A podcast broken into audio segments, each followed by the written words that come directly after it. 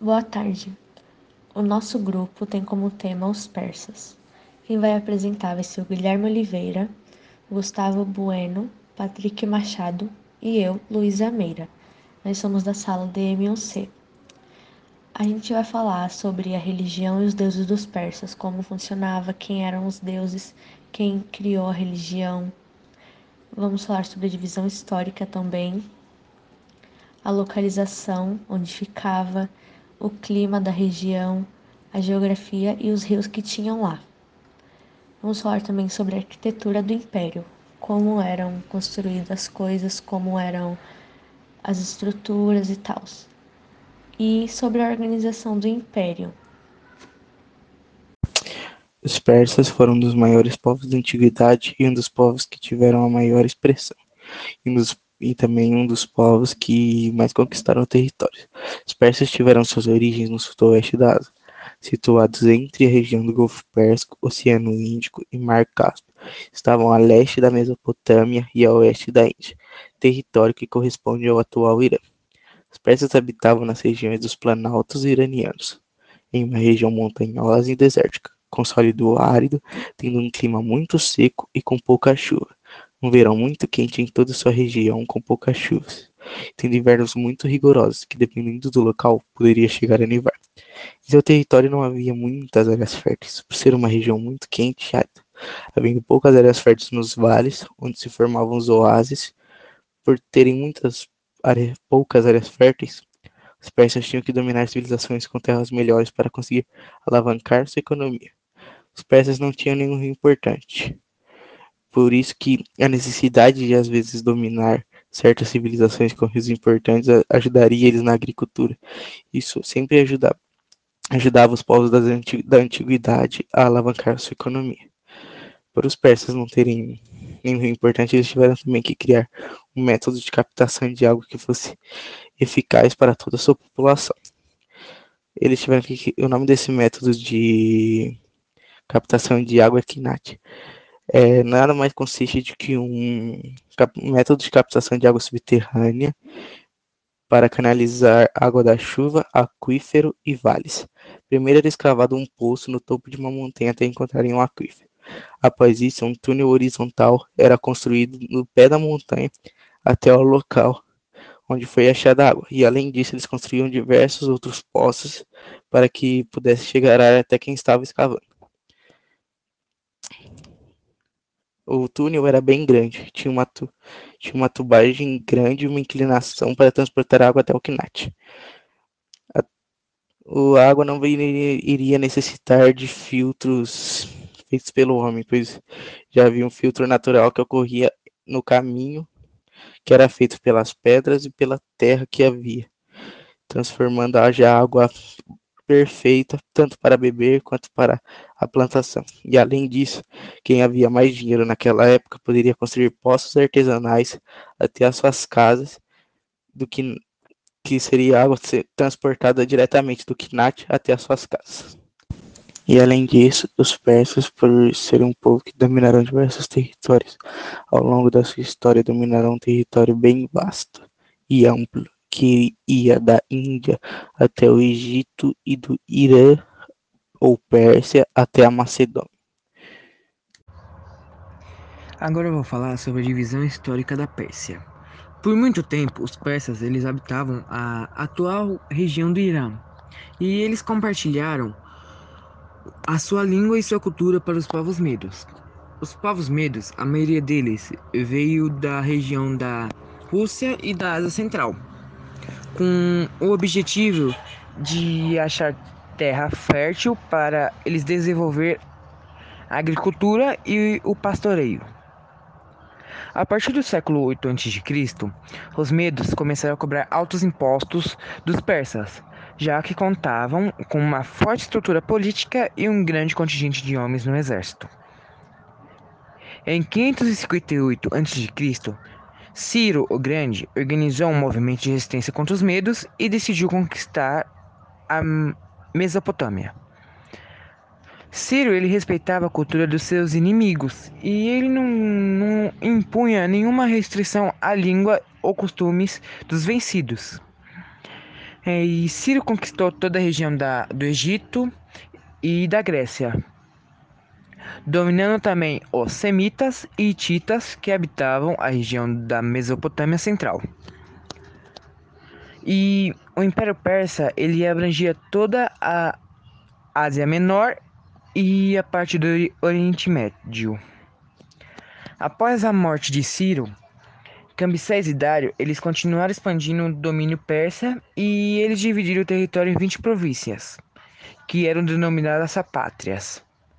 Cada sapátria tinha um governante local e ele, eles eram chamados de olhos e ouvidos do rei. E eles tinham como objetivo era de vigiar e punir os dissidentes. É, e mesmo tendo amplo domínio do território mesopotâmico, os persas eles queriam conquistar toda a Grécia. E Dário, Dário I ele tentou ele tentou dominar a Grécia, mas ele foi derrotado. E, e coincidentemente havia várias guerras civis surgindo nas províncias contra os persas e acabou deixando a Pérsia enfraquecida.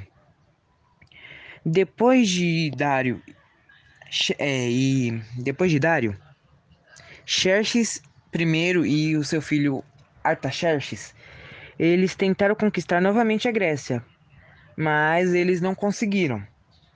Em 1332, surgiu Alexandre o Grande, imperador da Macedônia, e ele aproveitou que a Pérsia estava no momento fraca e aproveitou e surpreendeu eles e fez uma grande batalha para dominar todo o território. E foi assim que deu fim da, do Império Persa. O Império Persa ficava na região onde atualmente é o Irã. Naquela região haviam vários povos que não possuíam muita expressão e que não tinham nenhuma relevância tão grande assim. Com algumas guerras e conflitos, eles se uniram e formaram o que a gente chama de Império Persa.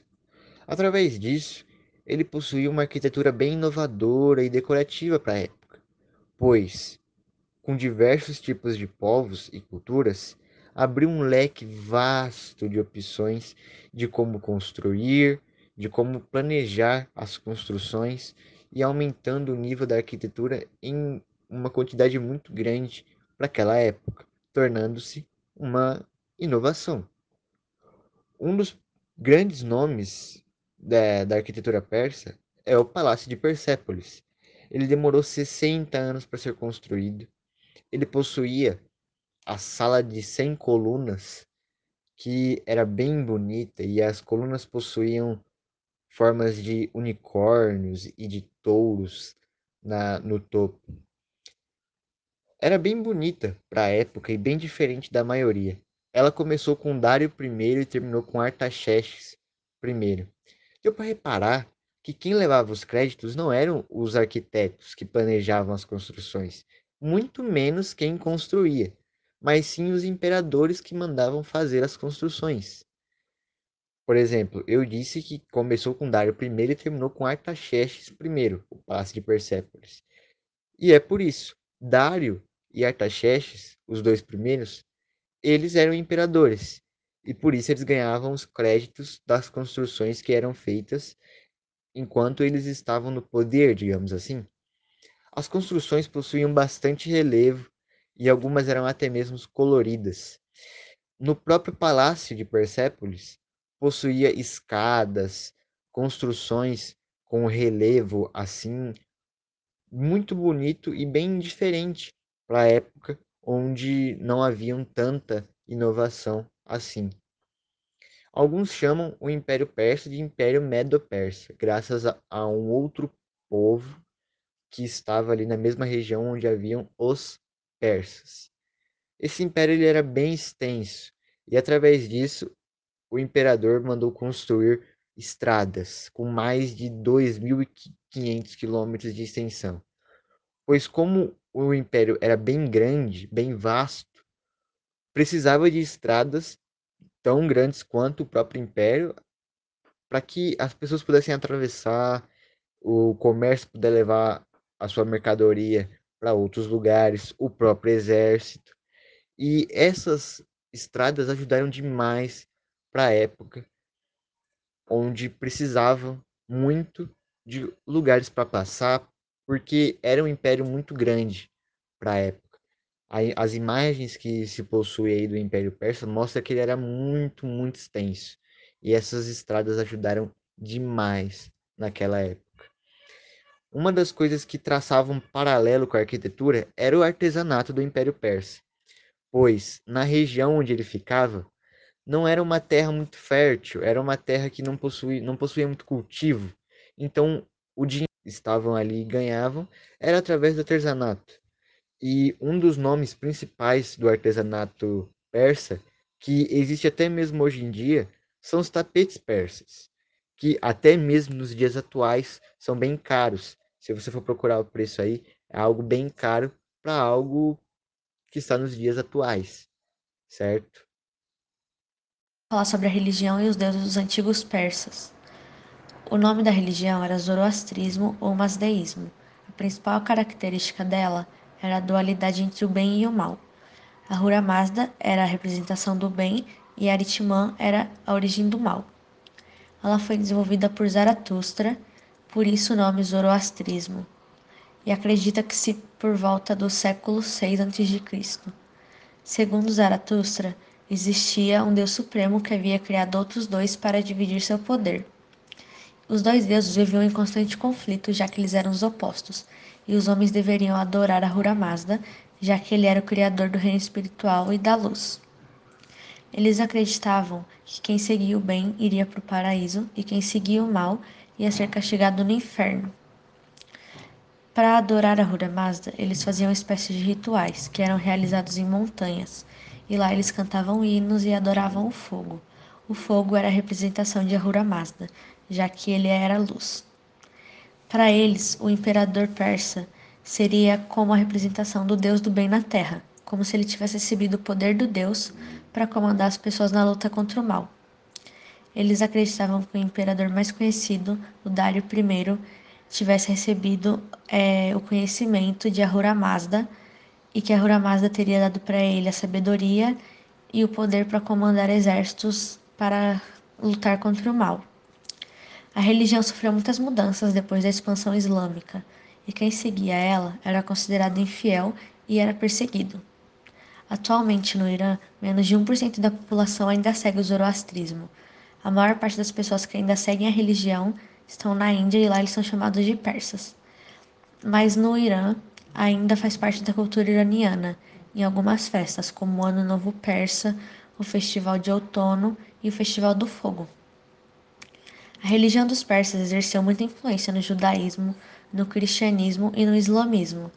Essas religiões absorveram do zoroastrismo o dia do juízo final, o paraíso, o inferno, a ressurreição e a ideia da chegada de um Messias. E as três religiões também eram monoteístas e são, assim como o zoroastrismo. Uma curiosidade muito interessante é que Fred Mercury era um descendente da religião dos persas. Seus pais eram zoroastrianos na Índia. A organização do Império Persa era feita da seguinte forma: o império foi formado numa região e foi dominando outros povos em outras regiões, assim aumentando e muito em níveis territoriais. Graças a isso, ela, o império teve que ser dividido em províncias e essas províncias eram administradas pelos sátrapias. O motivo do Império Persa ter uma decoração tão diferente eram os povos que eram conquistados. Os povos que eram conquistados pelos persas, eles não tinham que mudar a sua religião, não tinham que mudar sua linguagem e muito menos os seus costumes. Eles poderiam manter isso e poderiam continuar agindo da mesma forma, como se nada tivesse acontecido. Porém, eles tinham que pagar uma taxa em impostos para manter a, suas, a sua religião, manter seus costumes e a sua linguagem. Não só impostos, mas eles também tinham que servir ao exército. Isso parece um preço muito caro, mas em outros impérios, os povos que eram conquistados e que não, e que não mudavam para a religião, para a linguagem ou para os costumes do império que os conquistou, eles eram mortos. E o Império Persa fez isso de apenas ter que pagar uma taxa em impostos e servir ao exército. A taxa em impostos ajudava e muito na economia do império, e servir ao exército ajudava em muito a conquistar outros povos e conquistando outros povos, aumentando mais a sua região e aumentando cada vez mais o nível do império. Então, o Império Persa tinha uma administração muito boa para a época, uma organização muito boa, tendo o imperador como o topo da cabeça e abaixo dele, por exemplo, os sátrapas, abaixo dos sátrapas, os povos, né, que eram dominados ali. Aí tinha os comerciantes, tinha um exército que também só estava abaixo do, do imperador. E foi assim que o Império Persa durou o tempo que durou, com os imperadores que teve e com a sua marca sendo registrada até os dias atuais, como por exemplo os tapetes persas que ainda continuam propagando o legado do Império Persa. E era uma organização muito boa e fez com que o Império Persa durasse pelo tempo que ele conseguiu durar. Com imperadores, sátrapas, os povos e suas linguagens, religiões, culturas e crenças. Eu vou falar sobre os principais governadores persas. Ciro II, mais conhecido como Assírio Grande, foi o rei da Pérsia entre os anos de 559 e 530 a.C. Dário I, cognitado grande, foi o terceiro rei do Império Aquemênida entre os anos de 521 e 486 a.C. E Xerxes foi Shah Aquemênida entre os anos de 486 a 465 a.C. E chegamos ao fim do nosso episódio, do nosso podcast sobre os persas. Geramos bastante assunto sobre esse tema, fizemos uma boa pesquisa antes para não trazermos invenções, apenas fatos, coisas que aconteceram de verdade e nada que a gente tentou inventar para gerar mais minutos sobre esse tema. Foi muito bom fazer esse podcast aqui. Obrigado por você que, que escutou até aqui. Você que veio aqui no Spotify para escutar a gente. Tentamos colocar nas melhores plataformas de som. Um exemplo é o próprio Spotify, onde possivelmente você está escutando isso aqui agora. Deu um bom trabalho de edição, fizemos da melhor maneira possível para que você pudesse escutar.